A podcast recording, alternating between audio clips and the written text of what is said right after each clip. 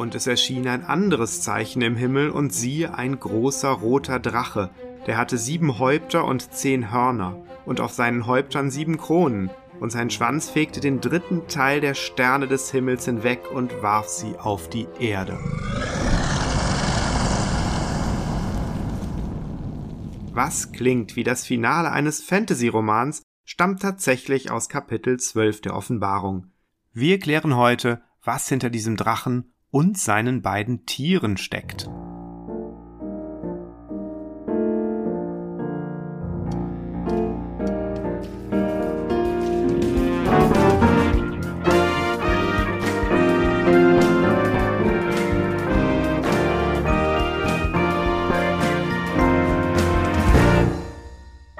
Ist Bibel Plus, der Podcast rund um die Heilige Schrift und den christlichen Glauben. Und wir sind mittendrin in den Gerichtsserien der Offenbarung. Beim letzten Mal haben wir uns angeschaut, wie es der Gemeinde während dieses Gerichts ergeht. Heute soll es um die Widersacher Gottes gehen, die alles tun, um Gottes Plan zur Vollendung seiner Schöpfung zu torpedieren. Und wie wir das gewohnt sind, wird Johannes dieses Geschehen in Visionen enthüllt. In Kapitel 12 wird uns der große Gegenspieler Gottes vorgestellt, der Drache, von dem wir eingangs gehört haben. Johannes macht klar, dass es sich dabei um ein Zeichen handelt, also um ein Bild, das eine geistliche Realität beschreibt. Bevor wir aber zu dem Drachen kommen, müssen wir einen Blick auf das zweite Zeichen werfen, das Johannes beschreibt. Und es erschien ein großes Zeichen im Himmel, eine Frau mit der Sonne bekleidet und der Mond unter ihren Füßen und auf ihrem Haupt eine Krone von zwölf Sternen. Und sie war schwanger und schrie in Kindsnöten und hatte große Qual bei der Geburt. Leser des Alten Testaments erinnern sich an den Traum Josefs, in dem Sonne, Mond und Sterne für Jakob, seine Frau und seine Söhne stehen. Die zwölf Kronen unterstreichen dabei den königlichen Stand der Frau als Mutter des verheißenen Messias. Dass es um diesen Messias, um Jesus geht, wird durch die folgenden Verse klar. Und der Drache trat vor die Frau, die gebären sollte, damit er, wenn sie geboren hätte, ihr Kind fräße.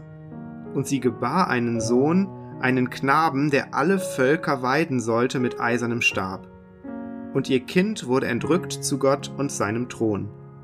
Und die Frau entfloh in die Wüste, wo sie einen Ort hatte, bereitet von Gott, dass sie dort ernährt werde 1260 Tage. Das Kind, das geboren wird, soll alle Völker weiden mit eisernem Stab, ein klarer Hinweis auf den Messias. Die Aussage der Vision ist also, nach vielen Mühen wird das von Gott auserwählte Volk das königliche Israel, der Welt den verheißenen Retter schenken. Der Drache, der alles versucht, um das zu verhindern, scheitert daran, denn das Kind wird in die Gegenwart Gottes entrückt. Johannes identifiziert den Drachen als die alte Schlange, als Teufel und Satan, der die ganze Welt verführt. Dessen Kampf richtet sich gegen alle, die auf der Seite Gottes stehen zunächst damit vor allem gegen das Kind, das er fressen möchte. Weil ihm das nicht gelingt, wendet er seine Wut gegen die Auserwählten Gottes. Diesen steht eine weitere Wüstenwanderung bevor. Doch die Vision macht klar, selbst in der Wüste haben die Auserwählten einen Ort bereitet von Gott, wo sie für die Zeit der Versuchung ernährt werden. Damit ist die Vision aber noch nicht beendet. Sie berichtet von zwei Kämpfen, einen auf der Erde und einen in der Sphäre Gottes. Und es entbrannte ein Kampf im Himmel. Michael und seine Engel kämpften gegen den Drachen, und der Drache kämpfte und seine Engel, und er siegte nicht, und ihre Stätte wurde nicht mehr gefunden im Himmel. Mit sehr knappen Worten wird hier beschrieben, dass Satan und seine Anhänger aus der Gegenwart Gottes verbannt werden. Gott schickt Michael, einen Engelsfürsten, der aus dem Buch Daniel bekannt ist, um den Teufel hinauszuwerfen. Daraufhin bricht Jubel im Himmel aus. Satan wird als der Verkläger bezeichnet, der die Menschen Tag und Nacht vor Gott verklagte. Wieso findet das jetzt ein Ende?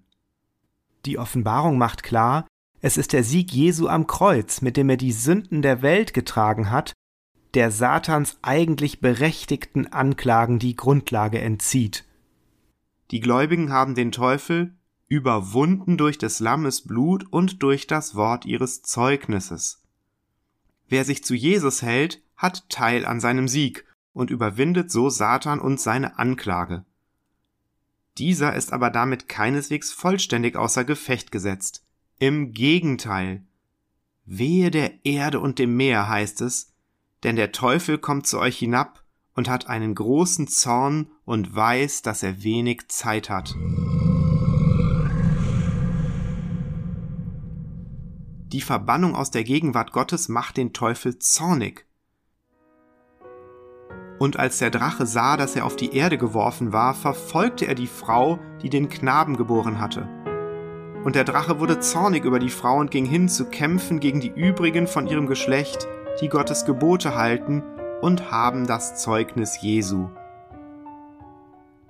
Die das Zeugnis von Jesus haben, sind bei Johannes diejenigen, die zur Gemeinde Jesu gehören. Die Vision erklärt den Gläubigen, hinter den Attacken, der Ablehnung und der Gewalt, die sie erfahren, steckt Satan als himmlischer Gegenspieler Gottes. Dieser Blick hilft der Gemeinde, die Verfolgungen und Verführungen als Zeichen dafür zu sehen, dass sie von himmlischen Mächten attackiert werden und deswegen geistlich wachsam bleiben müssen. Paulus erklärt den Ephesern, dass sie nicht mit Fleisch und Blut zu kämpfen haben, sondern mit bösen Geistern, mit den Herren der Welt, die über die Finsternis herrschen. Die Visionen in der Offenbarung illustrieren diese Wahrheit. Und sie zeigen dann auch auf, welcher Instrumente sich der Drache für seinen Kampf bedient. Und ich sah ein Tier aus dem Meer steigen, das hatte zehn Hörner und sieben Häupter, und auf seinen Hörnern zehn Kronen, und auf seinen Häuptern lästerliche Namen. Und das Tier, das ich sah, war gleich einem Panther, und seine Füße wie Bärenfüße, und sein Rachen wie ein Löwenrachen. Und der Drache gab ihm seine Kraft und seinen Thron und große Macht. Hier erfahren wir, dass der Drache seine Kraft benutzt, um ein merkwürdiges Tier aus dem Meer zu rufen, dem er seine Macht zur Verfügung stellt. Manche Ausleger stellen sich unter diesem Tier eine einzelne Person vor, die irgendwann auftreten und mit satanischer Macht agieren wird. Wenn man sich aber die alttestamentliche Quelle dieses Bildes bewusst macht, dann liegt eine andere Bedeutung näher. Denn Tiere, die aus dem Meer steigen und sich dann gegen Gott und sein Volk auflehnen, sind bereits aus Daniel 7 bekannt. Dort erfährt Daniel, dass die Tiere für Königreiche stehen und deren Hörner für Könige. Die Vision der Offenbarung fasst die von Daniel beobachteten Tiere, Panther, Bären und Löwen in einem Tier zusammen. Das machen auch die sieben Häupter deutlich, denn Daniel sieht drei Tiere mit einem Kopf und ein Tier mit vier Köpfen. Das Tier der Offenbarung steht daher für die gottfeindlichen politischen Systeme, für Reiche und Staaten, die mit Gewalt und Lüge herrschen und Heil versprechen, das nur Gott selbst geben kann. Die Leser der Offenbarung werden dabei sofort an Rom gedacht haben, zumal die sieben Häupter in Offenbarung 17 mit sieben Bergen gleichgesetzt werden. Wenn dann davon die Rede ist, dass eines der Häupter des Tieres den Eindruck macht, tödlich verwundet zu sein, aber wieder heil wird, ist der Betrug perfekt. Das Tier versucht, das Heilshandeln, das Jesus mit seinem Tod und seiner Auferstehung vollendet hat, zu imitieren Manche Ausleger vermuten, dass hier an Nero gedacht ist, über den sich die Legende verbreitete, er werde aus dem Totenreich zurückkommen. Womöglich ist aber auch gemeint, dass das römische Reich, das durch den Tod Kaiser Neros zunächst geschwächt erschien, nach einiger Zeit wieder erstarkte und schließlich sogar Jerusalem zerstört. Die Offenbarung verhehlt nicht, dass die Auserwählten Gottes durch schwere Zeiten gehen müssen. Ganz deutlich heißt es, dass dem Tier die Macht gegeben wird, die Heiligen zu überwinden. Manche, so Johannes, werden ins Gefängnis kommen, andere mit dem Schwert getötet werden. Das Tier wird aber auch mit Lästerungen gegen Gott verbunden. Der Gipfel dieser Lästerungen besteht darin, dass sich das Tier anbeten lässt. Ein Hinweis darauf, dass sich zahlreiche römische Kaiser als Herr und Gott gebärdeten und entsprechende Anbetung forderten. Johannes erklärt, wer das Tier anbetet, der betet tatsächlich den Drachen an, der diesem Tier die Macht gibt. Geduld und Glaube ist nötig, um diese Zeit zu überstehen, deren Dauer wiederum mit 42 Monaten angegeben wird. Auch hier wird auf Daniel 7 angespielt.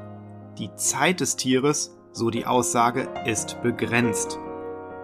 Bis dahin erhält das Tier aber noch weitere Unterstützung. Johannes berichtet von einem weiteren Tier, das nach Auffassung mancher Ausleger zusammen mit dem ersten Tier und dem Drachen eine Art satanische Trinität bildet. Was erfahren wir über dieses zweite Tier? Und ich sah ein zweites Tier aufsteigen aus der Erde, das hatte zwei Hörner wie ein Lamm und redete wie ein Drache. Und es übt alle Macht des ersten Tieres aus vor seinen Augen, und es macht, dass die Erde und die darauf wohnen das erste Tier anbeten, dessen tödliche Wunde heil geworden war. Und es tut große Zeichen, so dass es auch Feuer vom Himmel auf die Erde fallen lässt vor den Augen der Menschen. Interessant ist hier zunächst, auch das zweite Tier parodiert Jesus, der in Offenbarung 5 als Lamm mit sieben Hörnern beschrieben wird, die seine vollständige Macht symbolisieren. Bei dem zweiten Tier reicht es gerade einmal für zwei Hörner. Das Verblüffende, das Tier sieht aus wie ein Lamm, redet aber wie ein Drache. Mit anderen Worten, wir haben es hier mit satanischer Verführung zu tun, die sich religiös einkleidet. Die Hauptaufgabe des Tieres ist es, die Bewohner der Erde zur Anbetung des ersten Tieres zu animieren. Die damaligen Leser werden an die Propaganda um den Kaiserkult gedacht haben, die von zahlreichen Priesterkollegien bedient wurde. Christen gerieten hier zunehmend unter Druck, sich an der Verehrung des Kaisers zu beteiligen dass alle, die das Bild des Tieres nicht anbeten, getötet werden sollen, erinnert wiederum an den Propheten Daniel, der eine solche Begebenheit von dem babylonischen Herrscher Nebukadnezar berichtet. All das ist nicht neu und zeigt, immer wieder verlangen Menschen die Verehrung, die nur Gott zusteht. So entstehen antichristliche staatliche und religiöse Systeme, die Druck auf Christen ausüben, sich dieser Verehrung anzuschließen. Kommen wir zu einem letzten Punkt, der Leser der Offenbarung oft besonders interessiert. Das Zeichen des Tieres und seine Zahl. Johannes berichtet, dass das Tier bewirkt, dass sich die Menschen ein Zeichen machen an ihre rechte Hand oder an ihre Stirn und dass niemand kaufen oder verkaufen kann, wenn er nicht das Zeichen hat, nämlich den Namen des Tieres oder die Zahl seines Namens. Hier wird ein totalitäres System beschrieben, in dem man nur überleben kann, wenn man sich ihm völlig unterwirft. Manchen Christen wird das bereits damals bekannt vorgekommen sein. Die Vision ist aber nicht auf das römische Reich beschränkt. Immer wieder gab und gibt es staatliche Systeme und Ideologien, die das Leben der Menschen überwachen, beherrschen und lenken wollen. Die Offenbarung warnt vor solchen Entwicklungen und zeigt ihren teuflischen Ursprung auf. Das Zeichen an der Hand oder Stirn ist daher nicht wörtlich zu verstehen, sondern im Sinne einer Loyalitätsbekundung. Ein Zeichen auf der Hand und ein Merkzeichen zwischen deinen Augen, diese Formulierung kennen Bibelleser aus dem zweiten Buch Mose. Hier ergeht die Aufforderung an das Volk, den Gott Israels und sein Heilshandeln und seine Gebote beständig vor Augen zu haben. In Offenbarung 7 werden die Knechte Gottes an ihren Stirnen versiegelt.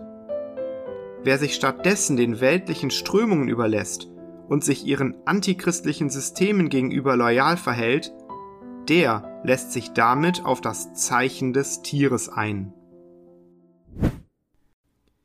Dieses Zeichen wird von Johannes mit der Zahl 666 verknüpft, die ausdrücklich als Zahl eines Menschen bezeichnet wird. Buchstaben waren im Hebräischen zugleich mit Zahlen verknüpft.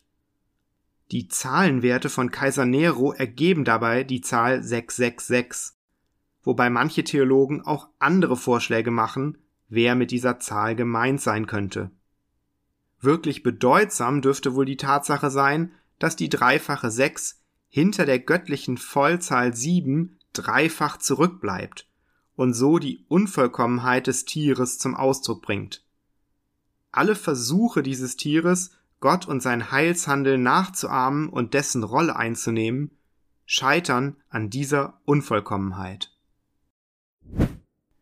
Die düsteren Aussichten für die Gemeinde angesichts dieser mächtigen Gegenspieler sind aber nicht das letzte Wort. Beim nächsten Mal treffen wir auf die Überwinder und das Lamm und hören ein sehr altes Lied wieder, das plötzlich aktuell wird. Ich hoffe, Sie hören dann wieder rein hier bei Bibel Plus.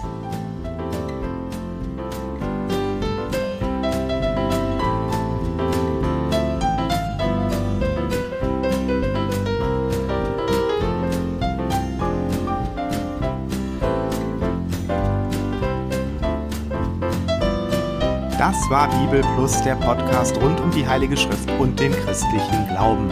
Weitere Informationen und Kontaktmöglichkeiten finden Sie im Internet unter www.bibel.plus.